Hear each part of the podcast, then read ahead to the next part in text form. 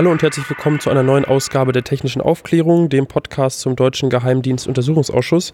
Das hier ist die Folge 50. Yay! Ähm, ähm, genau, nee, ganz, äh, ganz schnöde hier aus dem Bundestag wieder nach der Sitzung ähm, am 1. Dezember 2016. Ja, bei mir sind André Meister. Hallo. Daniel Lücking. Hallo. Und Stella Schiffczyk. Hallo. Und mein Name ist Jonas Schönfelder.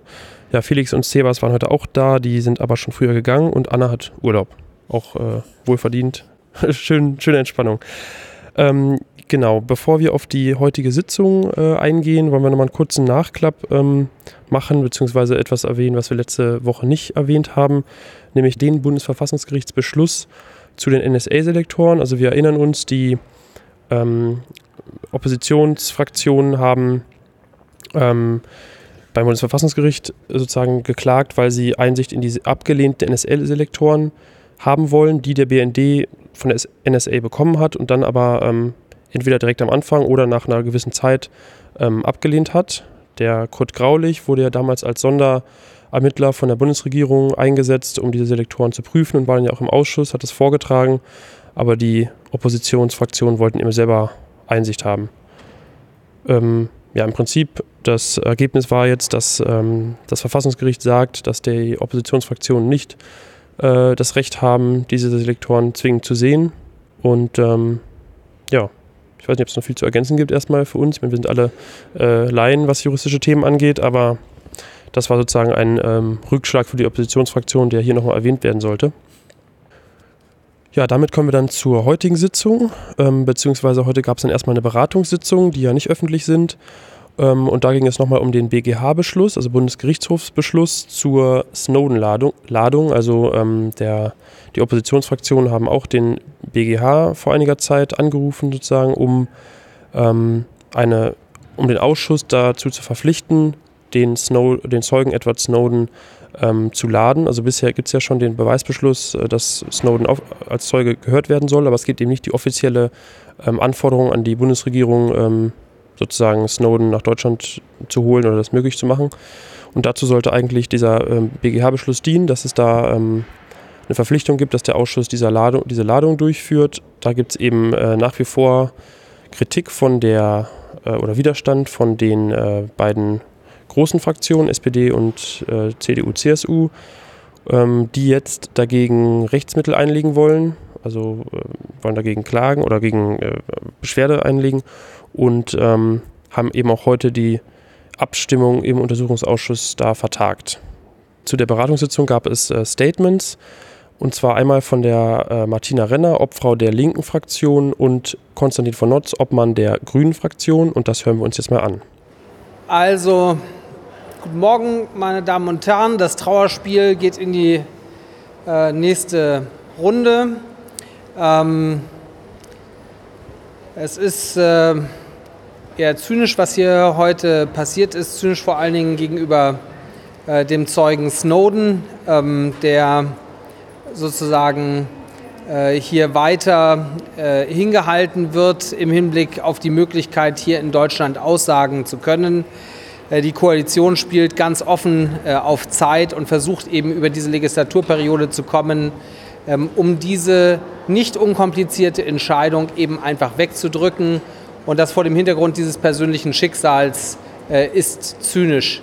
Ähm, die Koalition hat hier heute unsere Minderheitenrechte ähm, vorsätzlich erneut beschnitten, hat äh, ohne dass ähm, ein Vollzug aus, eine Vollzugssuspension, also eine Aussetzung ähm, der Umsetzung dieses BGH-Urteils äh, rechtlich möglich wäre, unseren Antrag einfach von der Tagesordnung erneut genommen. Und ähm, was ich wirklich äh, hier an dieser Stelle beklagen möchte, ist, dass man ähm, dafür, dass die Minister und die Bundeskanzlerin, äh, Herr Steinmeier, Herr Maas und Frau Merkel ein weißes Westchen nach außen behalten können, werden hier im Parlament von der Großen Koalition die Minderheitenrechte krass beschnitten. Das ist ein offener Rechtsbruch. Es gibt dieses Urteil es gibt eine Rechtspflicht, dieses Urteil zu vollziehen. Und dass das hier eben äh, vorsätzlich sabotiert wird, äh, ist ein unerträglicher Zustand. Was war die Begründung? Es gab keine rechtliche Begründung. Ähm, wir haben äh, die Kommentarlage, die da eindeutig ist, äh, zitiert. Es ist ja auch erst kurz vorher der Beschluss mehrheitlich gefasst worden, dass man jetzt hier Widerspruch einlegen will. Deswegen kann der Widerspruch ja auch noch nicht eingelegt sein zum jetzigen Moment. Zumindest wurde kein Faxeingang beim BGH uns vorgelegt. Deswegen war das sozusagen eine Behauptung ähm, aber auch völlig unabhängig von der Einlegung dieses Widerspruchs ist dieses Urteil zu vollziehen. Und es geht ja vor allen Dingen darum, dass die Bundesregierung sich eben verhält, wie der Zeuge Snowden nach Deutschland kommen könnte. Und das wird, damit sich eben Herr Maas und Herr Steinmeier und Frau Merkel ähm, hier nicht verhalten müssen, wird das hier im Ausschuss abgeladen und auch die Abgeordneten der Großen Koalition ganz offensichtlich dazu gebracht, hier bewusst ohne ein rechtliches Argument ähm, die Minderheitenrechte zu beschneiden. Das ist parlamentarisch gesehen ein wirklich trauriger Vorgang. Vielleicht noch mal zusammenfassend. Der Beschluss des Bundesgerichtshofes war eindeutig. Er hat dem Untersuchungsausschuss aufgegeben, unserem Antrag der Opposition stattzugeben, mit dem die Bundesregierung verpflichtet werden soll, die Voraussetzungen zur Aussage von Edward Snowden als Zeugen vor diesem Ausschuss zu schaffen. Unser Antrag hätte heute abgestimmt werden müssen und er hätte auch mit Zustimmung seitens aller Abgeordneten versehen sein müssen, so der Spruch des Bundesgerichtshofes. Es ist der Großen Koalition unbenommen und natürlich ihr gutes Recht, Beschwerde gegen diesen Beschluss einzulegen. Es kann aber nicht sein, dass mit Verweis auf diese Beschwerde jetzt heute die Abstimmung zu unserem Antrag weiter vertagt ist. In der Folge bis zu einem Datum X, der möglicherweise auch ähm, zum Ende der Beweisaufnahme in diesem Untersuchungsausschuss liegen wird. Wie wird es weitergehen, ist, glaube ich, jetzt nicht mehr eine juristische Frage, sondern eine politische Frage. Ich denke, man muss jetzt ganz deutlich sagen, hier hat heute nicht abgestimmt ein Abgeordneter einer Fraktion, sondern hier hat heute die Bundesregierung Regie geführt im Untersuchungsausschuss. Das Parlament, Teile des Parlaments, insbesondere die Koalitionäre geben offenbar die politische Hoheit über die Frage, ob hier eine Aufklärung zu der Massenüberwachung seitens der NSE in Deutschland und Europa stattfinden kann, an die Bundesregierung ab. Ähm, ich denke, das ist ähm, tatsächlich dann auch ein äh, Vorgang, der nicht nur ähm, im Kern die Frage Aussage von Edward Snowden berührt, sondern ganz grundsätzlich das Verhältnis von Parlament und Regierung. Und deswegen werden wir natürlich jetzt nicht nur rechtlich prüfen, ähm, was dies heute nach dem Tag heißt. Wir haben ehrlich gesagt nicht mit einem solchen Vorgehen gerechnet. Wir haben erwartet, dass die Große Koalition rechtstreu heute den BGH-Beschluss umsetzt. Wir haben uns nicht vorstellen können, dass man hier tatsächlich offenen Rechtsbruch begeht und willkürlich äh, die politischen Instruktionen aus der Bundesregierung umsetzt. Und deswegen sehen Sie uns nach, wir müssen äh, rechtlich die Situation bewerten. Politisch ist es für uns relativ klar, es geht ganz eindeutig darum, die Zeugenaussage von Edward Snowden zu verhindern. Ähm, das ist Ziel dieses ganzen Vorgehens und nichts anderes. Ähm, und das ist uns eigentlich schon seit Beginn dieses Ausschusses klar, aber heute noch mal deutlich in Form eines Rechtsspruches dann auch vorexerziert worden. Vielleicht noch ein Gedanke. Also interessant wird sein, ob äh, ähm, die Koalition jemanden findet, der diesen Fall tatsächlich rechtlich vertritt weil die Kommentarlage von Herrn Gerdet so eindeutig ist, dass es eben diesen Suspensiveffekt nicht gibt. Und zu Ihrer Frage eben nochmal, ich glaube, es ist wirklich äh, auch ein Vorfall hier im Parlament, der seinesgleichen sucht und äh, mit dem sich der Ältestenrat sehr zügig äh, befassen muss. Was heißt das denn jetzt äh, konkret? Also was konkret können Sie jetzt heute nach dem tun, was Sie als empörend beschreiben? naja, ich will jetzt hier nicht, äh, ähm, ja, aber wir kämpfen nun wirklich tapfer mit allen Mitteln ähm, äh, sozusagen gegen diese Mehrheitsmechanismen und auch gegen diesen Zynismus. Jetzt haben wir ein Urteil erstritten. Und äh, ich habe das auch, oder wir haben das auch als, äh, als Opposition gemeinsam äh, kollegial ertragen, dass natürlich die Situation auch für die Abgeordneten der Großen Koalition bis zum heutigen Tag nicht unkompliziert ist. Das erkennen wir ja voll an. Aber sozusagen durch dieses Urteil ist einfach eine Entscheidung gefallen und äh, dass man das jetzt so weiterzockt, das ist ein ziemlich unfassbarer Vorgang. Ähm, wir werden jetzt den Ältestenrat äh, damit befassen. Und ähm, dann muss man gucken, ob wir nochmal versuchen, wir werden uns natürlich jetzt zu dieser ähm, äh, äh, zu diesem Widerspruch äh, juristisch verhalten. Ja, aber eigentlich haben wir sozusagen alle Register erfolgreich gezogen. Und äh, das ist ja genau das Problem, dass man, obwohl das äh, entschieden ist, äh, hier eben das in der Form weiterspielt. Insofern kann man nur hoffen, dass das wahrgenommen wird, was hier passiert und im Zweifel dann, dass der BGH äh, möglichst zügig entscheidet. Das ändert aber nichts an dem Vorgang heute und dem Rechtsbruch, der hier heute erfolgt. Vielen Dank. Danach hat der Ausschussvorsitzende Patrick Sensburg von der CDU auch noch mal ein Statement abgegeben und das kommt an dieser Stelle. Aus meiner Sicht hat die Ausschussmehrheit heute einen Beschluss vertagt, einen Beschluss, den die Opposition erneut gestellt hatte. Sie hat diesen Beschluss vertagt, weil sie gegen einen Beschluss des Bundesgerichtshofs ein Rechtsmittel eingelegt hat, was grundsätzlich zulässig ist. Und deswegen hat sie beantragt, diese Entscheidung über den Beschluss der Opposition bis zur abschließenden Entscheidung über das Rechtsmittel zu vertagen. Und das halte ich für zulässig. Der Ausschuss hat darum ja auch das, den entsprechenden Beschluss vertagt, um nicht Fakten zu schaffen, um nicht möglicherweise gegen die eigene Argumentation zu handeln. Und auch das ist nach meiner Meinung zulässig. Das Wort unverzüglich in der Entscheidung des Beschlusses bezieht sich dann auf die Entscheidung der Bundesregierung, wenn man es genau liest. Es bezieht sich überhaupt nicht auf die Entscheidung des Ausschusses. Von daher bitte ich doch auch mal den Tenor dieses Beschlusses gründlich zu lesen. Würden Sie noch mal das kommentieren, dass die Opposition Ihnen ja eigentlich vorwirft, Sie seien nur ein willfähriges Instrument in den Händen der Bundesregierung? Ja, die Rhetorik, ähm, der kann ich nicht folgen. Es wird ja hier rechtsmissbräuchlich das Wort benutzt. Es wird der Ältestenrat äh, in Erwägung gezogen. Ein Rechtsmittel gegen eine Entscheidung, in diesem Fall einen Beschluss einzulegen, ist rechtsstaatlich ein absolut zulässiges Mittel. Ich glaube, hier ist die Rhetorik äh, mehr der Wunsch eines Ergebnisses, als dass es wirklich hier um äh, Rechtsbeugung oder anderes geht. Ganz im Gegenteil, es ist ein zulässiges Mittel in einem Rechtsstaat gegen eine Entscheidung eines Gerichts ein Rechtsmittel einzulegen. Das hat die Koalition heute gemacht. Und jetzt muss man abwarten, wie darüber entschieden wird. Der Beschluss selber ist an mehreren Punkten angreifbar. Er ist nicht rechtsklar und von daher war es nach meiner Meinung folgerichtig, dass die Koalition hier die Beschwerde eingelegt hat. Haben Sie schon Rechtsmittel eingelegt? Ist das schon passiert? Rechtsmittel ist heute beim Bundesgerichtshof eingelegt worden. So, das äh, zum Thema BGH-Beschluss und äh, der Beratungssitzung. Ja, dann kommen wir jetzt zur, zum ersten Teil der öffentlichen Sitzung. Und zwar war das eine Sachverständigenanhörung. Da waren vier Sachverständige aus Großbritannien geladen. Ähm, zum einen war das der Richard Aldrich von der Warwick University, ein ähm, International Security Professor. Dann David Anderson vom Independent Reviewer of Terrorism Legislation. Dann Silky Carlo von der Organisation Liberty und Ben Jeffy von Blackstone Chambers. Ich war nicht dabei bei der, ähm, bei der Sachverständigenanhörung. Ähm, was habt ihr denn so für Erkenntnisse daraus gezogen oder was sind eure Eindrücke?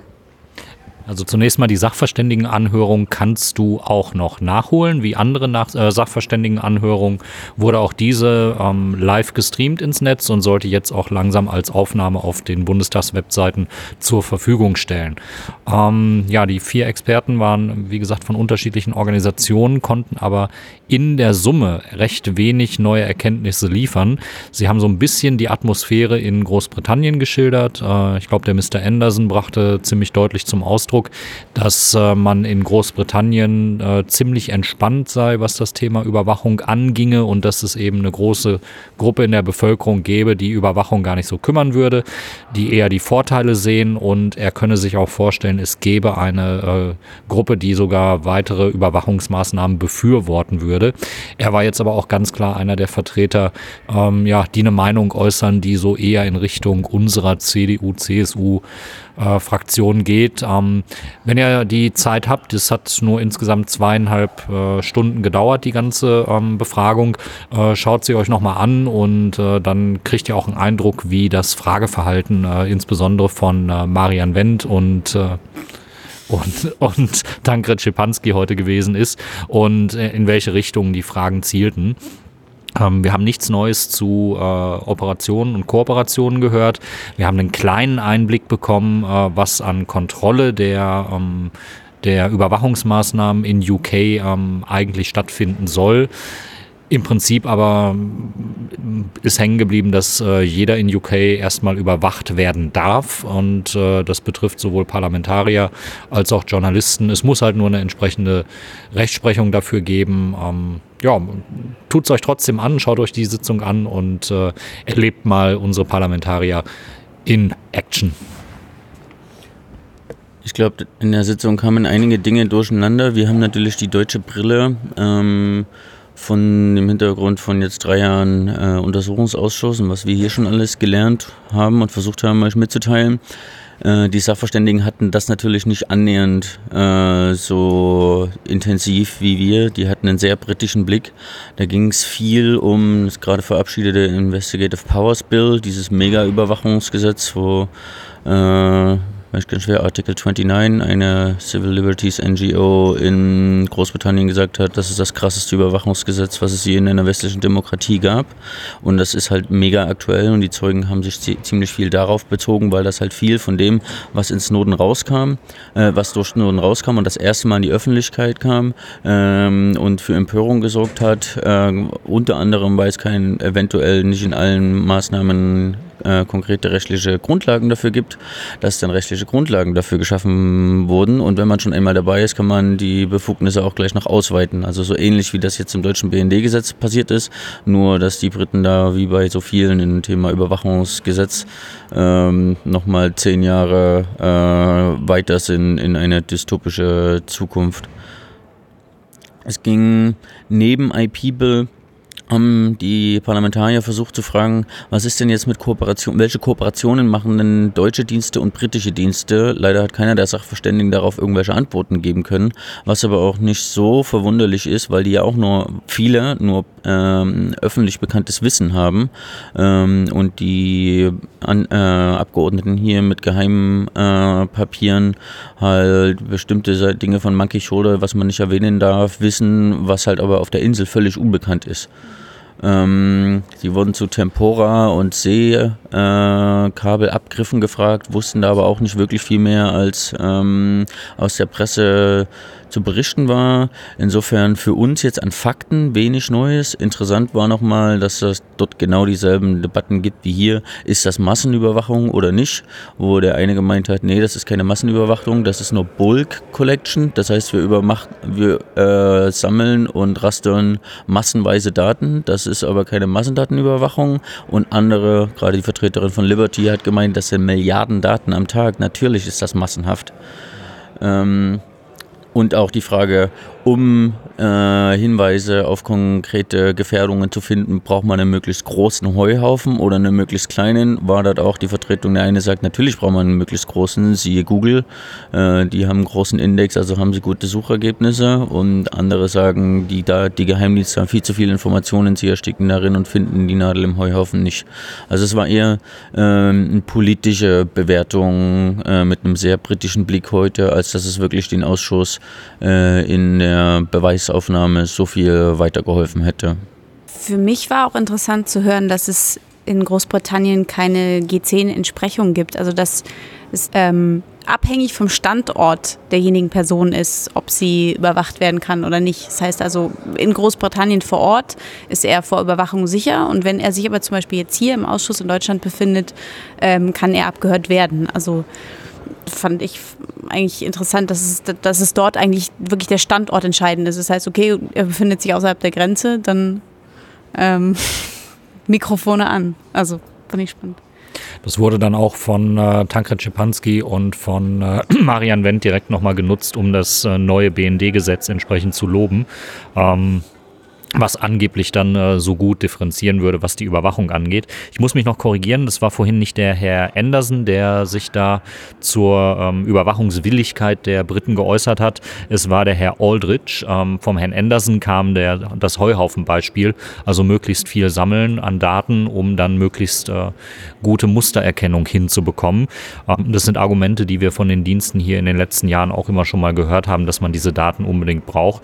Und ähm, Silky Carlo Carlo hatte, ähm, war nochmal gefragt worden in Bezug auf Metadaten. Und sie hat nochmal sehr deutlich aufgemacht, was wir in Bezug auf Metadaten halt auch schon wissen, nämlich dass durch die Kombination aus verschiedenen Daten, zum Beispiel eure Kontobewegungen, zum Beispiel eure, euer Standort, wie es vom Handy preisgegeben wird, oder eben eure Kommunikationsdaten, wann wurde Facebook benutzt, wann wurde ähm, WhatsApp benutzt, dass eben diese ganze Kombination so viel Aufschluss über die Persönlichkeit eines Menschen gibt und äh, Silky Carlo ging so weit, dass sie sagte, ähm, mit genügend Metadaten, die man miteinander kombiniert, kann man eben auch äh, Rückschlüsse darauf ziehen, was ein Mensch denkt, wie er denkt und wie er sich in bestimmten äh, Sachen oder Dingen verhält. Ähm, das wurde jetzt nochmal wieder hochgeholt, aber insgesamt, ähm, wie schon zusammengefasst, nichts Neues, ähm, was jetzt den Ausschuss groß vorangebracht hätte. Einmal vielleicht noch, es ging auch um die Rolle von Whistleblowern. Es wurde mehrmals die Frage gestellt, ist Snowden jetzt ein Held oder Verräter, was natürlich äh, einfach eine Frage der Perspektive ist und auch keine eindeutige Antwort Ja oder Nein äh, von den Sachverständigen gab. Aber es wurde gefragt, äh, also es wurde festgestellt, in unserer heutigen Welt ist, sind Informationen nicht mehr absolut geheim zu halten, sondern höchstens, äh, die kommen höchstens verzögert an die Öffentlichkeit. Äh, früher war die Hoheit für sogenannte Intelligence ähm, bei Staaten. Äh, heute ist es bei Unternehmen wie Facebook und in der Zukunft sind das vielleicht einige wenige Individuen. Äh, das war interessanter, äh, interessantes Gedankenfutter. Ähm, und es ging eben auch um die Frage, wenn das schon so ist, dass Informationen eh alle irgendwann öffentlich werden, was ist denn eigentlich die Rolle von Whistleblowern? Wie kann man mit denen, wie kann man sie einbinden, ohne sofort äh, eine komplette ähm, Veröffentlichung aller Staatsgeheimnisse zu erlauben. Und da gab es den Vorschlag eines Koordinators, eines Geheimdienstkoordinators, wie es ihn auch in den USA gibt. Ich weiß nicht, ob das das allerbeste Beispiel ist, aber so wurde das vorgeschlagen, an den äh, potenzielle Whistleblower sich zumindest unabhängig wenden können, auch äh, frei ähm, von juristischer Verfolgung oder Konsequenzen äh, am Arbeitsplatz, damit sie eine Zwischenstufe haben, äh, ehe sie sofort an die Öffentlichkeit äh, gehen. Das war zumindest ein interessanter Hinweis. Mal sehen, ob der äh, Ausschuss das aufgreift in den Abschlussempfehlungen. Ein Stichwort, was ja rund um das GCHQ äh, relativ häufig gefallen ist und was die Parlamentarier auch in Erfahrung bringen wollten, war, ähm, ob es zu einem Ringtausch der Five Eyes-Dienste untereinander gekommen ist, also dass ein Dienst Dinge ermittelt und an die anderen Dienste zur Verfügung stellt. Ähm, auch da konnten die Zeugen heute nicht wirklich viel zu beitragen, außer der Herr Aldrich, der ähm, ja so ein bisschen nonchalant ähm, nochmal deutlich machte, ähm, dass durch diese Geheimdienstkooperationen ähm, auch in Programmen wie Tempora oder Prism oder wie auch immer, dass man die Dienste gar nicht mehr so voneinander trennen könnte, dass die also so quasi ineinander übergehen, ineinander verwachsen. Ähm, das ist etwas, was ähm, dem BND bisher nicht so zugeschrieben worden ist, der ja auch mit der NSA durch die Nutzung von X-Key-Score ähm, zunehmend äh, größere Schnittmengen hat. Und äh, da ging Herr Aldrich äh, dann relativ locker mit um und sagte, ähm, man müsse diese Programme eben nicht mehr als als Teil eines äh, einzelnen Dienstes sehen, der das Programm nutzt, oder als äh, Teil eines einzelnen Landes sehen, sondern wirklich als, ja, als Tool, was äh, da übergreifend entsprechend existiert.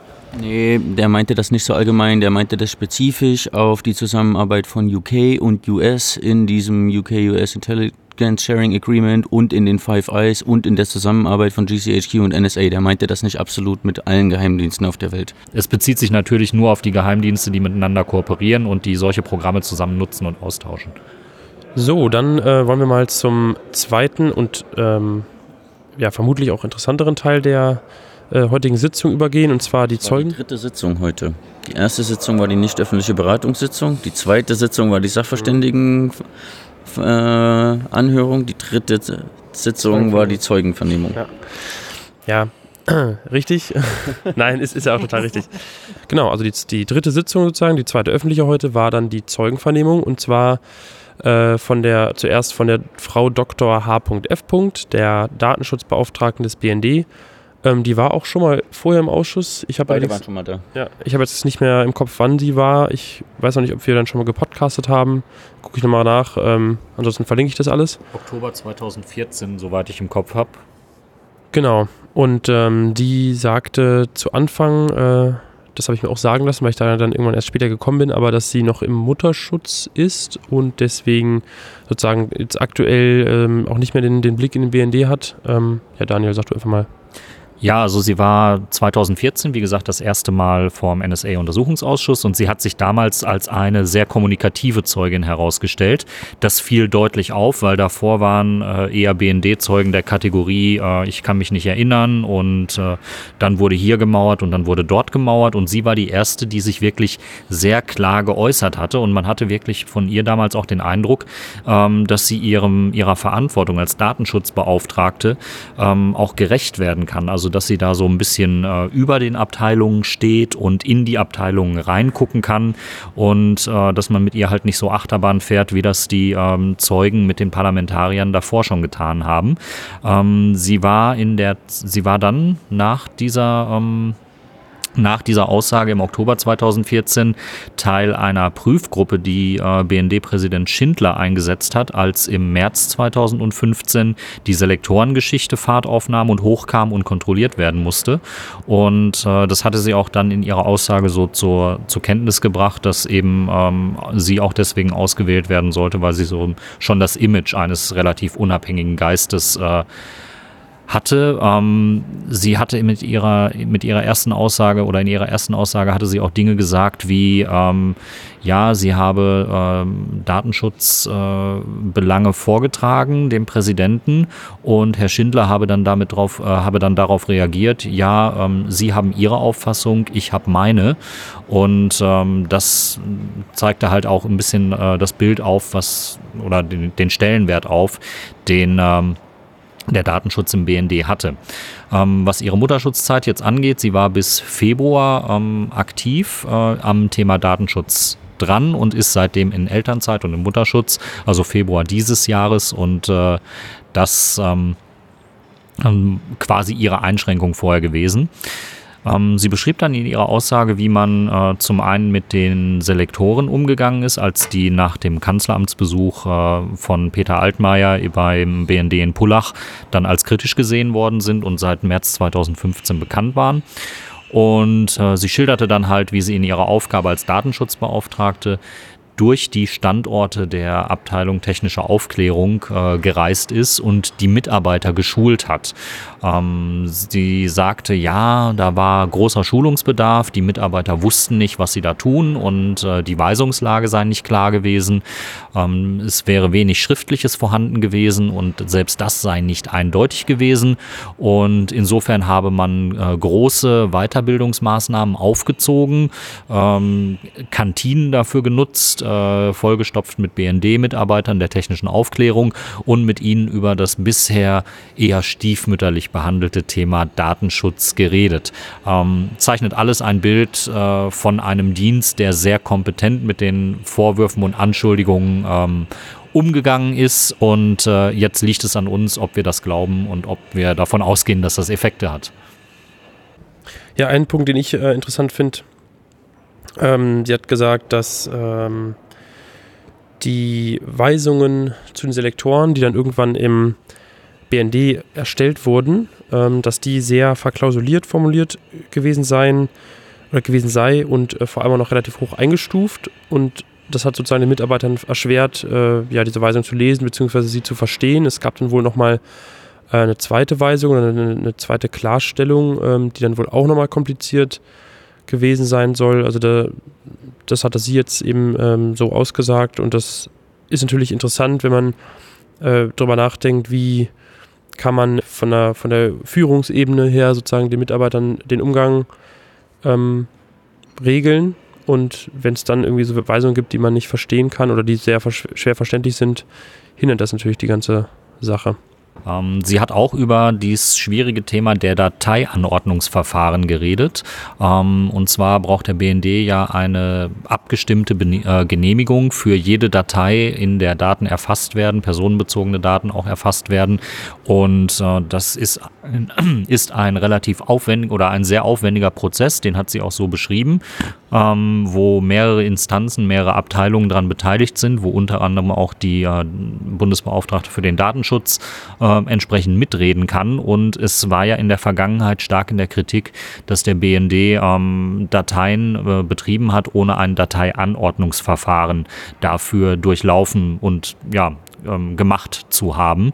Sie brachte dann heute zur Sprache, dass es auch sogenannte Ad-Hoc-Dateianordnungsverfahren gibt. Also man erkennt den Bedarf, an einem gewissen Thema irgendwie Daten zu sammeln und fängt dann einfach mal damit an, weil es ist einfach äh, total dringend und äh, umgeht dann so erstmal diese insgesamt rund sechs Monate, die es dauert, bis man so ein Dateianordnungsverfahren komplett durchlaufen hat. Ähm, das war eine Darstellung, die hat sie vorher so in der Sitzung ähm, im Oktober 2014 nicht gemacht. Das, ähm, ich weiß nicht, wo auf einmal diese Erkenntnis jetzt wieder herkam.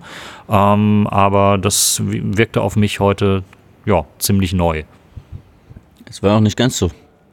Es ging um die Frage, wenn der BND eine Datei verwendet, für die er keine Dateianordnung hat, wie es die Bundesdatenschutzbeauftragte in mindestens eine Handvoll Dateien festgestellt hat, unter anderem Exkiscore, wenn der BND so eine Datei verwendet, und so eine Datenbank ohne ein Dateianordnungsverfahren zu haben, ist das dann so, äh, sogenannt materiell rechtswidrig oder ist das äh, formal rechtswidrig? Das heißt, ist das nur äh, illegal, aber man kann diesen Formfehler in der Dateianordnung einfach nachholen und die Datei behalten? Oder muss man XKeyscore jetzt erstmal löschen, alle Daten, die da drin sind, löschen und dann eine Dateianordnung machen und darf das dann erst wieder aufsetzen und neue Daten einspielen? Und bei dieser Rechtsbewertung, wo die BFDI sagt, das heißt, Exkisco muss gelöscht werden. Und sie sagt, äh, habe ich noch nicht, äh, sagt sie, das hat sie noch nicht abschließend bewertet, aber es muss nicht zwingend so sein, dass das sofort materiell rechtswidrig ist. Denn es gibt ja auch diese ähm, Eilverfahren-Dateianordnung, quasi Gefahr in Verzug äh, ad hoc. Aber sie hat nicht gesagt, man kann diese Dateien in diesem Verfahren fahren. Das war ein juristisches Beispiel, dass es äh, sowas gäbe. Aber das ist eine dieser großen Fragen. Die BFDI sagt in dem Prüfbericht, äh, also beziehungsweise in der juristischen Bewertung, die wir ja auch veröffentlicht haben, der BND muss Xkisco und andere Dateien löschen, dann eine Dateianordnung erstellen und dann darf er sie eventuell nutzen, nachdem die BFDI und die restlichen Gremien grünes Licht gegeben haben. Und es ging um diese juristische Bewertung. Also sind, äh, sind sich da quasi der BND und das äh, BFDI nicht grün, weil sie hat es quasi als äh, legitim beschrieben, solche Dateien erstmal anzufangen und das dann quasi irgendwann nachzuholen. Nein, das hat sie nicht gesagt. Sie hat getagt, man könnte die These vertreten, dass man das ah. legitim ansehen könnte. Sie hat aber selber noch keine abschließende Meinung. Dann sind wir da jetzt präzise. Vielleicht noch einmal, du hast vorhin schon en passant gesagt, dass sie auch andere Meinungen als die Hausspitze hatte. Da haben wir auch Beispiele aus ihrer letzten Sitzungen. Sie hat zum Beispiel die sogenannte Weltraumtheorie äh, nicht gut geheißen, dass eben die Aktivitäten des äh, BND auf deutschem Boden in Bad Aibling mit deutschen Mitarbeitern, deutschen Gebäuden, deutscher Kantine, deutschen Strom, deutschen Satelliten äh, irgendwie im Weltraum und damit ähm, nicht im Geltungsbereich des BND-Gesetzes und des, und des Datenschutzgesetzes sein. Sie hat das anders gesehen. Ähm, sie hat auch die Antworten der technischen Aufklärung oder von Bad Aibling, äh, dass sie ja als gefragt worden, wie viele Daten habt ihr der NSA gegeben und gesagt haben, ja 300 Meldungen äh, und die dann gemeint hat, ja, aber ihr gebt doch jeden Monat 300 Millionen Metadaten. Ist das nicht eine Falschaussage? Das äh, hat sie da äh, auch anders gesehen als die Hausleitung. Das waren ganz interessante Beispiele. Und sie hat sich auch einmal korrigiert Letztes Mal hat sie ziemlich schockiert äh, mit der Aussage, der BND speichert Metadaten über fünf Ebenen. Heute hat sie das korrigiert und gesagt, das war falsch. Der BND speichert das nicht nur über fünf Ebenen. Wie wir wissen aus dem Prüfbericht speichert der äh, BND sämtliche Verbindungsdaten, außer G10 gefilterte. Äh, und die Software Veras Verkehrsanalysesystem kann auch Verbindungsdaten über acht Ebenen anzeigen und würde, äh, würde äh, Leute damit nicht begrenzen. Was meinst du mit Ebenen? Verbindungsebenen quasi. Wenn ich mit dir kommuniziere, du mit Felix, Felix mit wem auch immer äh, und ich äh, Abhörziel bin, können auch, wie hat das ähm, Konstantin von Notz letztes Mal ausgedrückt, der Schwager des Anwalts, äh, des Arbeitskollegen vom Bruder des Taxifahrers äh, abgehört werden. Mhm. Und ich bin Sozialwissenschaftler, es gibt das kleine Welttheorem. Äh, laut kleine Welttheorem kennt jeder Mensch äh, von diesen sieben Milliarden auf der Erde jeden anderen über nur sechs Ebenen. Quasi, wenn man äh, sechs Ebenen von einer Person speichert, hat man die komplette Menschheit.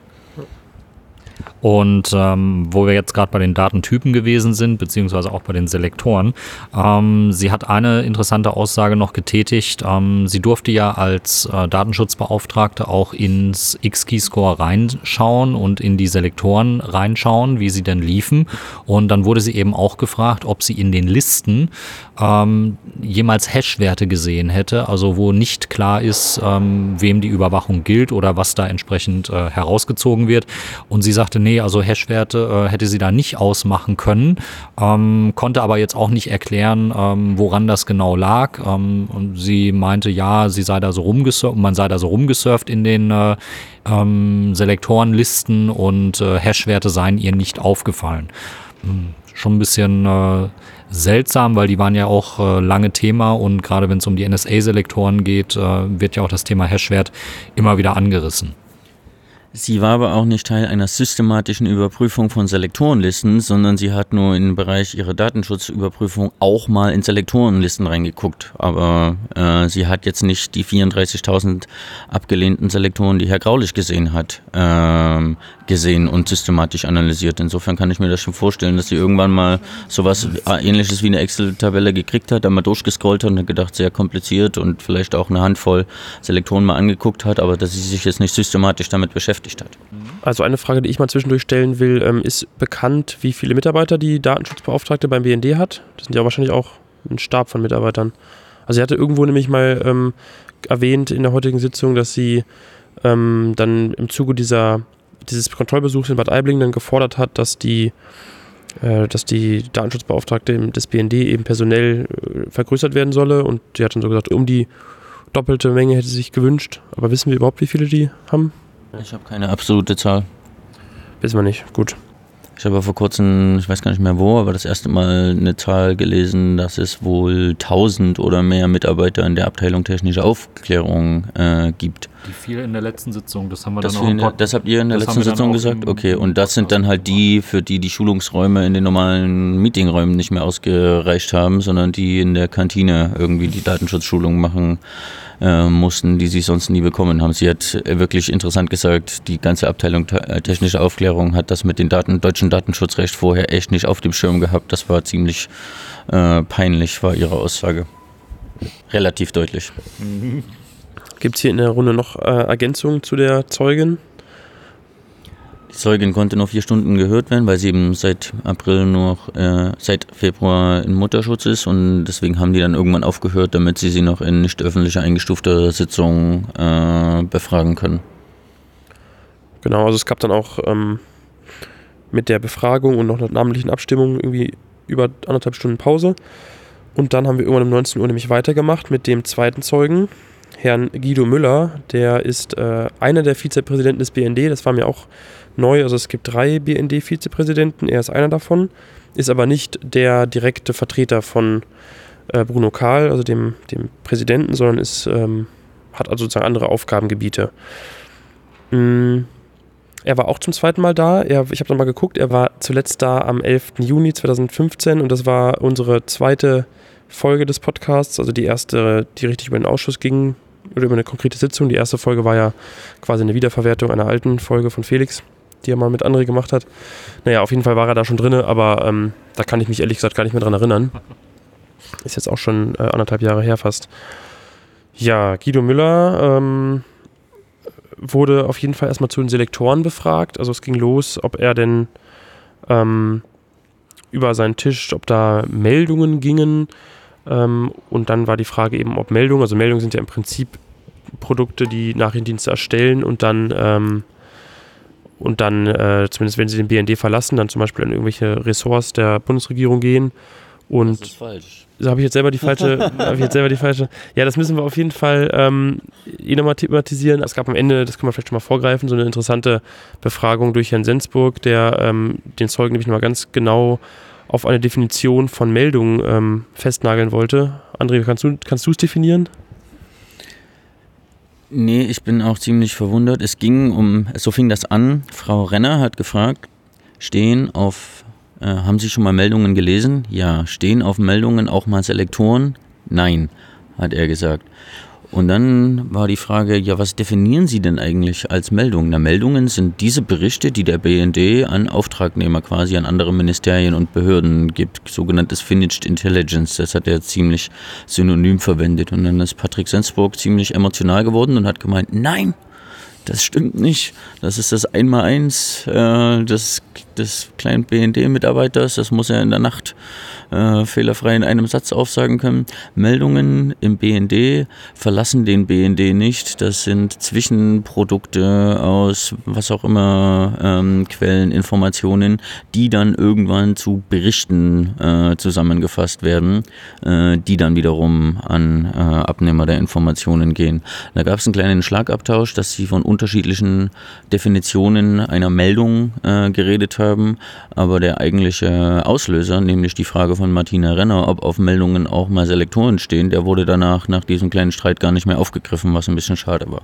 Vielleicht passiert das ja jetzt gerade in eingestufter, nicht öffentlicher Sitzung.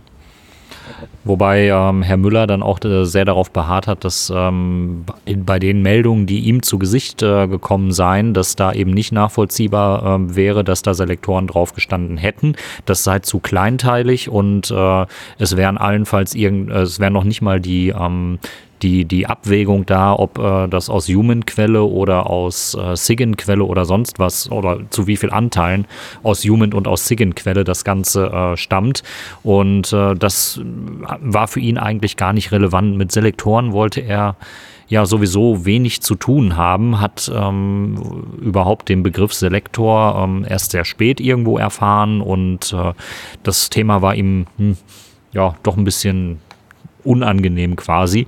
Er war auch der Auffassung, dass man über die, über das Einstellen von Selektoren und auch um, um das äh, oftmals kritisierte Überwachen von Freunden, was ja laut äh, Kanzlerin Merkel gar nicht geht, ähm, dass man da mit den Mitarbeitern auch gar nicht so weiter drüber reden müsse, weil das äh, sei ja ohnehin klar und äh, sei für alle ein entsprechendes No-Go gewesen. Ähm, war eine interessante ähm, Einordnung, was er da zum Thema Selektoren insgesamt gesagt hat. Ihm wurde dann zwischenzeitlich auch mal ähm, ein Vorgang vorgelegt, wo er in 2000 und 14 ähm, eine Weisung von DB ähm, mit abgezeichnet hatte, die sich äh, durchaus auf Selektoren bezogen hat. Ähm, aber auch da ähm, sagt er, ja, das war so ein, so ein Routinevorgang und den hat er einfach mit abgezeichnet und das ist ihm nicht im Gedächtnis geblieben. Selektoren selbst äh, habe er erst ab äh, dem Besuch von Kanzleramtschef Peter Altmaier 2015 im März ähm, in Pullach ähm, so in der Wahrnehmung gehabt, weil die da ja dann auch heftig kritisiert worden sind. Da kam wieder einiges durcheinander ähm, in der Anhörung und es wurde auch für uns, die da schon seit Jahren drin sitzen, äh, schwerer zu folgen, weil die sich dann auf äh, geheime Dokumente bezogen haben, wo wir nicht wirklich ähm, die Faktenbasis äh, hatten, worüber sie jetzt eigentlich geredet haben. Also der Zeuge, wie hieß er gleich noch? Der Herr Müller, der war, äh, das ist einer der Personen, die oft zwischen BND und Kanzleramt hin und her wechseln. Der war nämlich schon seit den 80ern, ich glaube 87 oder irgendwas, beim BND, unter anderem bis 2007 2007 bis 2013 war er im Bundeskanzleramt, in dem, äh, in dem Bereich, der für die Kontrolle des BND zuständig ist. Und seit 2013 ist er wieder beim BND eben Vizepräsident.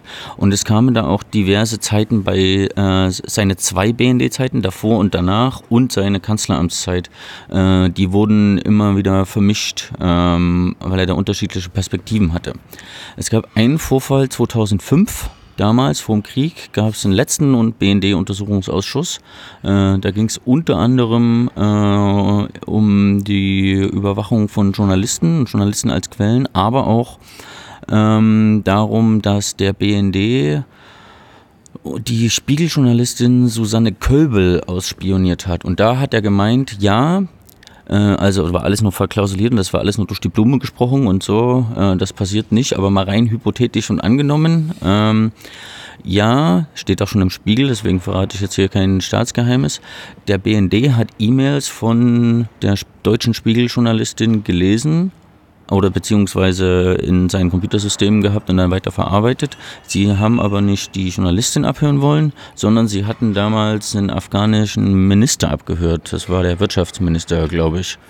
Äh, und dem hatten sie, glaube ich, auch nicht mit äh, dieser sogenannten Fernmeldeaufklärung überwacht, wo sie äh, Satelliten- und Glasfaserleitungen abschnuscheln, sondern sie sind damals in, haben seinen Computer direkt angezapft und sind in seinen Computer eingedrungen, was der BND schon, stand schon 2009 im Spiegel schon da tausendfach äh, gemacht hat. Und dann, damals gab es eben die Aufregung, wie kann der BND, der Deutsche Auslandsgeheimdienst, eine deutsche Journalistin überwachen. Und dann hieß es ja, die war nur sogenannter Beifang. Eigentlich haben wir auf den Afghanen gezielt, äh, warum auch immer sie auf den Minister einer freundlichen Regierung äh, zielen. Aber ähm, die deutsche Journalistin war nicht Ziel. So ähnlich wurde dann die Debatte wieder verknüpft mit jetzt. Ja, wenn jetzt äh, oder beziehungsweise bis vor kurzem in Kooperation mit der NSA oder auch alleine äh, zum Beispiel rein hypothetisch französische Außenminister überwacht wären, dann haben wir wahrscheinlich nicht ihn als sogenannten Selektor, sondern irgendjemand, der ihn anruft.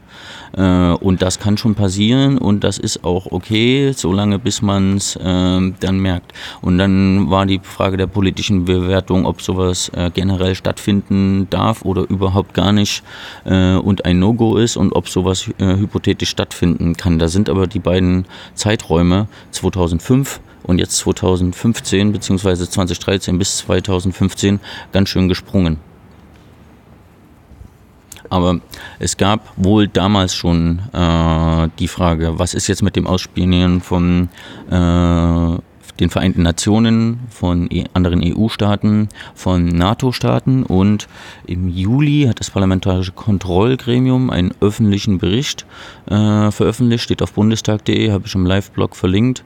Ähm, der von dieser sogenannten Taskforce-Selektoren war, äh, der auch untersucht hat, ähm, ob der BND äh, dieses sogenannte Ausspionieren unter Freunden gemacht hat, quasi gegen deutsche und europäische Interessen verstoßen hat. Da aus diesem öffentlichen Bericht wurde auch öfters mal zitiert, wo es darum ging, ja, das kann schon passieren, ist dann aber meist nur Beifang und offiziell äh, steuern wir das äh, nicht selber als sogenannten äh, Selektor. Und da war dann die Frage von Abgeordneten, stimmt das wirklich? Können wir mit geheimen Akten vorhalten, dass das jetzt doch nicht so stimmt?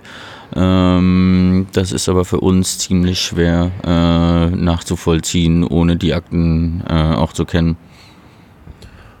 Ähm, ein Begriff oder eine Abkürzung, die Herr von Notz verwendet hatte, war ITO, ITO. Das, äh, da hat er eben den Zeugen konkret danach gefragt. Das scheint irgendwie eine, also es klang danach, als ob es eine Operation gewesen sei, ein Operationsname, aber da war leider nicht, äh, wurde nicht gesagt, was das für das eine Abkürzung ist. Das ist eine alternative Methode zur Informationsbeschaffung, die nicht Fernmeldeaufklärung ist. Das heißt, es könnte sowas sein wie eben, also Human ist es auch nicht natürlich, aber es könnte sowas sein wie Rechnerhacken zum Beispiel. Hm. Er war auch schon in seiner alten Zeit bewusst was ein sogenanntes äh, Such, was ein Suchbegriff ist oder ein Telekommunikationsmerkmal ist, äh, was ziemlich synonym für Selektor ist, aber der Begriff Selektor kam im deutschen äh, Sprachgebrauch eben erst durch die Snowden-Veröffentlichungen auf. Also, dass er vorher nichts von Selektoren gewusst hat, stimmt nur in Bezug auf den Begriff, auf die Praxis, das wusste er natürlich schon dann scheint mir das so, als ob wir mit der Besprechung des zweiten Zeugen auch durch sind. Ähm, wir schon, die Abgeordneten sitzen gerade noch mit ihm in eingestufter Sitzung. Genau. Und äh, die. Wir hören nichts bis hier. Das ist, ja wieder vertragen. Ist ja auch geheimgeschützt. Früher hatten die, ich weiß gar nicht, ob die das immer noch mal machen, so Klassikmusik im Hintergrund gespielt. Genau, und äh, ich habe aber noch zwei Abgeordnete äh, nach der öffentlichen Sitzung kurz äh, bekommen können für ein kurzes Interview. Da war zum einen die Frau Waken, die Obfrau der Unionsfraktion, die hätten wir schon länger nicht mehr. Ähm, da hören wir jetzt mal rein. Guten Abend, Frau Waken. Vielen Dank, dass Sie jetzt noch Zeit haben für uns. Äh, meine erste Frage, Ihre Fraktion hat ja gemeinsam mit der SPD-Fraktion ähm, Beschwerde gegen den BGH-Beschluss äh, eingelegt oder möchte einlegen. Ähm, können Sie erläutern, ähm, was sozusagen Ihre Kritik an dem Beschluss ist? Na, also wir haben ähm, heute gemeinsam mit, mit ähm, der SPD Beschluss, äh, Beschwerde gegen den äh, BGH-Beschluss eingelegt. Es ist ja ausdrücklich auch vorgesehen, äh, dass da das ähm, Rechtsmittel der Beschwerde zulässig ist. Das wollen wir auch nutzen. Ähm, es sind da einige äh, offene Rechtsfragen zu klären, insbesondere ähm, in der Abgrenzung, was Minderheitenrechte und was Mehrheitsrechte äh, anbelangt, ähm, aber eben auch die Frage der Vernehmung äh, des Zeugen an sich, ob es eine Frage des Obs oder des Wies ist. Und das sind alles Fragen, die wir vor allem auch jetzt im Lichte der neuen Verfassungsrechtsprechung, Verfassungsgerichtsrechtsprechung klären möchten. Dann eine Frage zu ähm, der Zeugin Dr. F. heute. Ähm, sie war ja Datenschutzbeauftragte oder ist Datenschutzbeauftragte beim BND und sagte, ähm, dass ihr beim Besuch in Bad Aibling 2013 die Brisanz äh, von Selektoren nicht so bewusst war oder ihr nicht so klar gemacht wurde. Ähm, glauben Sie, dass das äh, Thema Selektoren im BND generell lange Zeit nicht so ähm, bewusst war, dass das sozusagen so eine Brisanz haben kann? Naja, wir haben ja viele Zeugen gehört, die jetzt ähm, mit der Begrifflichkeit an sich nicht so viel anfangen konnten. Wenn man dann mal näher nachfragt, ist jetzt äh, die Tatsache, dass Suchbegriffe verwendet wurden, äh, dann schon bekannt. Und ich glaube, die Zeugin hat auch ähm, dargelegt, ähm, inwiefern da sie ihre Kontrolltätigkeit ja ausgeübt hat. Und ich glaube jetzt an der ähm, Kontrolle und an der Arbeit von der Zeugin äh, Dr. F. als Datenschutzbeauftragter, äh, da kann man jetzt, denke ich, wenig äh, Kritik ähm, üben und anschließend noch äh, ein kurzes Interview mit Konstantin von Notz, dem Obmann der Grünen-Fraktion. Die Datenschutzbeauftragte des BND, Frau Dr. F., sagte, dass sie bei einem äh, Besuch in Bad Aibling oder beim Kontrollbesuch in Bad Aibling ähm, ihr die Brisanz der Selektoren nicht so richtig klar wurde oder vielleicht auch nicht klar gemacht wurde. Äh, glauben Sie, dass im BND das irgendwie runtergespielt wurde? Ich glaube, dass ähm, bei der technischen Aufklärung, Verzeihung, ja, aber bei der, Tech, bei, bei der BND-technischen Aufklärung ähm, es äh, ziemliche Abschottungsmechanismen gab bezüglich der Praktiken, äh, die durch Snowden aufzufliegen drohten äh, im Sommer 2013. Und die Frage ist eben, wie viele von diesen Problematiken bis ins Bundeskanzleramt gekrochen sind. Und ähm, sozusagen, wie dann dieser Rücklauf gewesen ist, wie man das Problem über den Bundestagswahltermin gerettet hat. Und also das ist eine der entscheidenden Fragen. Und ähm, da hat man offensichtlich nicht normal agiert. Ja? Weisungen sind nicht verschriftlicht worden. Ähm, äh, Abteilungsleiter sind nicht einbezogen worden. Es gab offensichtlich irgendwie so Stränge, die an Sachen vorbeigingen. Und viele Betroffene saßen dann einen Monat später auch nicht mehr auf der Stelle, auf der sie vorher waren. Vieles spricht dafür, dass da irgendwie äh, was vorbeigezirkelt wurde. Und ähm, gut, und wir nähern uns dieser Wahrheit, glaube ich, immer näher an, äh, soweit es geht. Aus den Akten kann man vieles erkennen. Und wenn man mal überlegt, wo wir vor drei Jahren angefangen haben, sind wir heute 80 Prozent des Weges gegangen und die interessante Frage wird sein, ob wir uns den restlichen 20 annähern werden. Ähm, Nochmal nachgefragt, also die Datenschutzbeauftragte sagte auch, dass die Weisung ähm, sehr verklausuli verklausuliert äh, geschrieben gewesen sei, also die, die Weisung für die BND-Mitarbeiter ja. zu den Selektoren. Ist das vielleicht auch ein Zeichen, dass man gar nicht äh, wollte, dass der Umgang so ganz klar ist? Na, wir kennen diese Weisung, von der äh, die Zeugin sprach, kennen wir nicht. Wir kennen eine andere Weisung, die ist späteren Datums. Und wir wissen ja von den Leuten aus Bad Aibling und den Zeugen letzter Woche, dass diese Weisungen teilweise gerade in Bezug auf Bad Aibling nicht verschriftlicht wurden. Und das hat die Zeugin ja bestätigt, ähm, dass viele die gar nicht kannten. Und insofern ist eben die Frage, ob man eben erstmal schnell, schnell husch, husch was gemacht hat im Sommer 2013 dann kam sozusagen die Bundestagswahl, die komplizierte großkoalitionäre Regierungsbildung. Wenn während dieser Regierungsbildung das bekannt geworden wäre, was wir die letzten drei Jahre hier rausbekommen hätten, dann bin ich mir auch nicht sicher, ob man so zueinander gekommen wäre, wie man jetzt zueinander gekommen ist in dieser großen Koalition. Und ob dann nicht danach einfach so ein Wissensbruch da war, weil eben viele Leute auf anderen Stellen saßen, weil Herr Pofalla nicht mehr da war.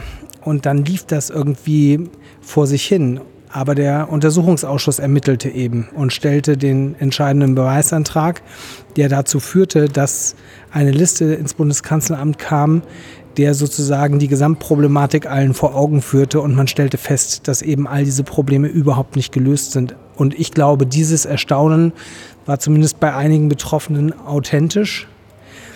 Ja, aber das heißt eben, und ich würde übrigens auch sagen, auch die Zeugin heute, die hat das so im Detail nicht auf dem Zettel gehabt. Aber das heißt, dass da eben Dinge vertuscht worden sind und unter den Teppich gekehrt worden sind. Und das ist schon ein krasser Vorgang. Und ähm, äh, insofern, ich halte die Zeugin für, für glaubwürdig. Ähm, aber dieses partielle Nichtwissen, was sie eben hat, das spricht dafür, dass da eben verdeckt und über Bande gespielt wurde. Dann noch eine Frage zu Stichwort Ronald Pofalla, ehemaliger Kanzleramtsminister. Äh, da ist ähm, mir zu Ohren gekommen, dass, der, dass Sie eigentlich den ähm, Kalender von Herrn Pofalla einsehen möchten als Oppositionsfraktion und ähm, können Sie und der ist jetzt nicht mehr vorhanden. Können Sie sagen, irgendwie, warum Sie den einsehen wollen und was da jetzt irgendwie für Erkenntnisse sind? Ja, das ist normal, dass man äh, von wichtigen Zeugen, ähm, um bestimmte Zeitabläufe zu verstehen, den Dienstkalender einsieht und der von Herrn Pofalla ist nicht mehr da. Ein Thema, wo ich noch darauf eingehen will, was jetzt nichts mit, der heutigen, mit dem heutigen Ausschusstag zu tun hat, ähm, aber mit einer Veröffentlichung, die André jetzt auf netzpolitik.org hatte, ist ähm, ja, neue Pläne ähm, beim BND. Und zwar äh, ist das Stichwort Aniski. Jetzt hoffe ich, kriege ich es zusammen. Ähm, nee, ich krieg's schon nicht mehr zusammen. André, du musst es einmal sagen. Aufklärung nicht standardisierter Kommunikation im Internet. Ja, das, ähm, genau. Das ist dieses tolle Akronym für äh, eine neue ähm, Art der Aufklärung, die der BND machen möchte. Das, ähm, André hat gerade gesagt, sozusagen, wir tragen erstmal vor, was äh, wir aus dem Artikel mitgenommen haben und André ergänzt dann oder ko äh, korrigiert. Also ich habe es so verstanden, es gibt ähm, eine neue Stelle, die der BND aufbauen möchte, um Verschlüsselung zu knacken. Ähm, dafür sollen, glaube ich, 150 Millionen Euro in den nächsten Jahren aufgewendet werden. Ähm, und also wir hatten das Thema ja schon, also nicht hier im Podcast, weiß ich gar nicht, aber auf jeden Fall gibt es ja, das habt ihr bestimmt mitbekommen, die CITES, die zentrale Zentrale Stelle für IT im Sicherheitsbereich.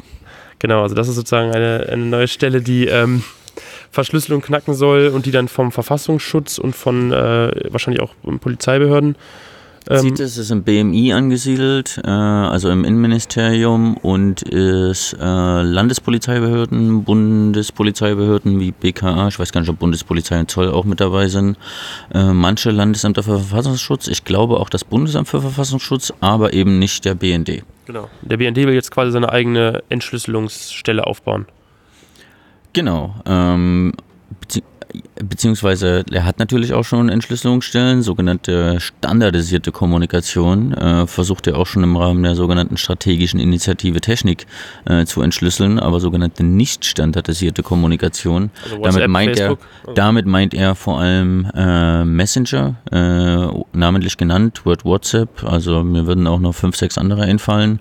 Äh, aber da draußen gibt es Dutzende Protokolle und äh, Messenger, von denen wir noch nie gehört haben. Aber die allgegenwärtige Verschlüsselung, Ende-zu-Ende-Verschlüsselung, also echte gute Verschlüsselung, ähm, die vor allem seit Snowden äh, als Reaktion der Diensteanbieter auf die Massenüberwachung der Geheimdienste ähm, ausgerollt wurde, die ist dem Geheimdienst ein Dorn im Auge. Er möchte wieder überall mitlesen können und er hat dazu verschiedene äh, Software- und Hardware-Projekte. Er möchte Protokolle analysieren, Schwachstellen finden, also Kryptographie brechen oder Implementierungen äh, knacken oder auch äh, einfach Rechenpower aufwenden, um Verschlüsselung rückgängig zu machen, aber auch sogenannte nachrichtendienstliche Mittel, das heißt IT-Operationen, ITO und Human-Operationen äh, durchführen. Das heißt, äh, in Server, in Computer einbrechen, ähm, Trojaner installieren oder auch menschliche Quellen haben, um an Kryptoschlüssel zu kommen. Also er will das volle Programm fahren, 150 Millionen Euro investieren, um eben auch ähm, mobile Messenger und moderne, äh, moderne Kommunikationsdienste entschlüsseln und mitlesen zu können. Dafür gibt es 150 Millionen Euro, zusätzlich zu den 300 Millionen Euro äh, zur sogenannten strategischen Initiative SIT, die schon seit zwei Jahren läuft. Diese Woche war es ja ohnehin BND-Woche oder Geheimdienstwoche, habe ich den Eindruck. Am Montag hatte der BND 60 Jahre Geburtstag. Äh, da hat Frau Merkel äh, als also Kanzlerin als äh, Gastrede, als Geburtstagsrede auch davon gesprochen, dass in den nächsten Jahren eine halbe Milliarde äh, in die technische Modernisierung des BND gesteckt wird. Äh, ich nehme an, das sind vor allem diese SIT mit 300 und das äh, Aniski mit 150 Millionen Euro. Und dann hatten wir, heute war da noch was mit BND, ah ja, Wikileaks, äh, genau. Äh, das ist, ja, das ist jetzt auch nochmal Thema. Genau, eine Sache schlug heute noch während der Sitzung ein, so etwa gegen 14.30 Uhr äh, gab es die Veröffentlichung bei Wikileaks. Ähm, seit heute stehen äh, rund 90 Gigabyte an Daten aus dem NSA-Untersuchungsausschuss ähm, bei Wikileaks auf den Servern. Es handelt sich dabei um äh, quasi den internen Schriftverkehr des äh, Ausschusses, des Ausschusssekretariates mit den entsprechenden Stellen, ähm, die ja aufgefordert waren, Beweise beizubringen. Also es ist ähm, Schriftverkehr mit der Bundeswehr dabei, es ist Schriftverkehr mit dem Verfassungsschutz dabei, mit dem BND, mit dem Auswärtigen Amt. All das sind äh, Schreiben, die jetzt ähm, einsehbar sind und verfügbar sind. Ähm, das hat der Ausschuss heute erstmal relativ unkommentiert äh, stehen lassen, weil einfach äh, die Parlamentarier damit beschäftigt waren, das Sitzungsprogramm heute durchzuführen und äh, weil jetzt natürlich auch erstmal geschaut werden muss, was liegt da überhaupt auf den Servern die ersten Einschätzungen, die aus den äh, Kreisen ähm, der, um, ja, der Oppositionsmitarbeiter zum Beispiel auch kommen, ähm, wie zum Beispiel Anne Roth, die twitterte, ähm, dass es sich wohl überwiegend um VS-NFD, also Verschlusssache nur für den Dienstgebrauch Dokumente handelt. Und äh, die Sichtungen, die zum Beispiel Kai äh, Biermann und äh, Thorsten Denkler schon vorgenommen haben, ähm, legen halt nahe, dass da eben keine Dokumente drin sind, die ähm, ja jetzt eine sehr große Relevanz äh, hätten, also dass wirklich große Leaks da jetzt noch zu erwarten sind. Ähm, ich will da aber nicht zu weit vorgreifen, es sind 90 Gigabyte an Daten, wer weiß, was da noch für Informationen drinstecken, die andere Leute verbinden und was da noch entsprechend draus gemacht wird. Ähm, der Zeitpunkt für das äh, Leak ähm, hätte die Sitzung deutlich mehr irritieren können. Wir haben das in den letzten zwei Jahren schon öfter gehabt, dass äh, Veröffentlichungen bei Spiegel Online oder ähm, bei anderen Medien dann dafür gesorgt haben, dass Sitzungen zum Beispiel abgebrochen worden sind oder dass die Parlamentarier erstmal eine Beratungssitzung eingeschoben haben nochmal. Ähm, ich bin da immer ein bisschen zwiegespalten, ob das äh, an so einem Sitzungstag auch wirklich sein muss und hilft oder ob man das nicht wirklich noch ein bisschen anders timen könnte. Und ähm, ja, ich bin auch in die Dokumente schon reingegangen und habe mir ähm, so einiges angeguckt. Ähm, da sind teilweise PDFs mit äh, mehreren hundert Seiten drin, wo dann äh, Presseberichte auch nochmal vorgelegt werden und zitiert werden, wo dann Ämter um Einschätzung gebeten werden, ähm, was den Wahrheitsgehalt dieser Presseberichte angeht. Also ja, in großen Teilen bestimmt auch interessant zu lesen und nachzuvollziehen, ähm, wann auch immer wir das entsprechend schaffen. Und ich denke mal, bis zur nächsten Folge technische Aufklärung am 15.12. dann ähm, hat sich an dem Thema auch schon ein bisschen was getan, aber das lässt sich momentan halt auch noch nicht wirklich absehen. Genau, also ich hatte nur den Artikel auf Zeit Online gelesen und was ich da auch nochmal neu äh, als Erkenntnis rausgezogen habe, ist, dass äh, eben die äh, NFD eingestuften äh, Dokumente, also NFD ist ja die, also nur für den Dienstgebrauch ist die geringste Geheimhaltungsstufe, dann gibt es Verschlusssache vertraulich, sondern gibt es geheim und streng geheim. Und ähm, die ähm, Dokumente mit der niedrigsten äh, Einstufung, also NFD, sind wohl eben digitalisiert. Ist natürlich auch einfacher für die Mitarbeiter, damit zu arbeiten. Die ähm, zum Beispiel streng geheimen Dokumente, und ich weiß nicht, ob es bei den Geheimen auch so ist, liegen wohl gar nicht in eingescannter Fassung vor. Ähm, und die werden somit auch nicht darunter sein. Ja, also ist, ist es jetzt schon so, dass äh, gewisse Dokumente, wenn sie geheim eingestuft sind, einfach auch in der Geheimschutzstelle hier im äh, Bundestag liegen und dass Parlamentarier, wenn sie mit den Dokumenten arbeiten wollen, eben in diese Geheimschutzstelle gehen müssen und sich dann dort entsprechend Notizen machen müssen. Und äh, die nächste Eskalationsstufe ist dann eben äh, zum Beispiel für den Ausschuss, dass Dokumente im Treptow-Verfahren äh, vorgelegt werden. Ähm, das hat es zum Beispiel gegeben, als es um das Thema Verfassungsschutz äh, ging. Da hat der Verfassungsschutz seine, eigenen, äh, seine eigene Geheimschutzstelle eben in Treptow und dann mussten die Parlamentarier eben dorthin auch gehen und entsprechend äh, die Dokumente einsehen. Und äh, mittlerweile gibt es eine weitere Stelle, die in der Chausseestraße im BND-Gebäude ist, wo die Parlamentarier, nachdem sie es lange erstritten haben, äh, dann auch äh, in Selektorenlisten, in die Ablehnungslisten Einsicht nehmen durften. Ähm, und äh, ebenfalls äh, ist im Kanzleramt äh, auch noch eine entsprechende Stelle, wo dann zum Beispiel Parlamentarier wie Herr Ströbele in seiner Funktion als ähm, Mitglied im parlamentarischen Kontrollgremium ähm, entsprechend hingehen kann, um mit Dokumenten ja zu arbeiten. Ähm, tricky an diesen äh, Stellen ist dann immer, dass ähm, ja die Arbeit, die in diesen Stellen gemacht wird, auch dort bleiben muss. Das heißt, die Notizen dürfen die äh, Stelle nicht verlassen. Und äh, Herr Ströbele beschrieb das vor ein paar Wochen mal sehr anschaulich. Ähm, er fand es dann ein bisschen äh, seltsam, dass er die Dokumente, die er dann schon mal im Kanzleramt einsehen durfte, jetzt wieder beim BND einsehen darf, aber dass die Notizen halt auch nicht äh, mehr verfügbar sind. Und äh, es ist halt eine massive Arbeitserschwernis, aber eben auch ein ja, ein äh, ziemlich ausgeklügeltes und durchdachtes System, damit Dokumente sich nicht äh, zu weit verbreiten können und äh, allein, dass jetzt 90 Gigabyte an äh, Dokumenten verfügbar sind, äh, sagt eben halt auch schon viel über den äh, Geheimhaltungsgrad und die Relevanz des Schriftverkehrs aus. Damit sind wir am Ende der Sendung. Die nächste Sitzung findet, wie Daniel eben schon gesagt hat, am 15. Dezember statt. Also die letzte Möglichkeit in diesem Jahr, äh, den Ausschuss zu besuchen. Also ihr könnt euch anmelden, kommt gerne vorbei. Ja, ansonsten ähm, danken wir den Spendern, also allen Leuten, die per Flatter spenden und äh, konkret nochmal den, den Direktspenden von Christoph und Jan. Und äh, ja, wir haben uns da gestern ähm, Abend getroffen und haben es uns gut gehen lassen. Äh, wir haben nämlich also eine Art Weihnachtsessen gemacht oder ein, einfach ein Essen, haben uns getroffen.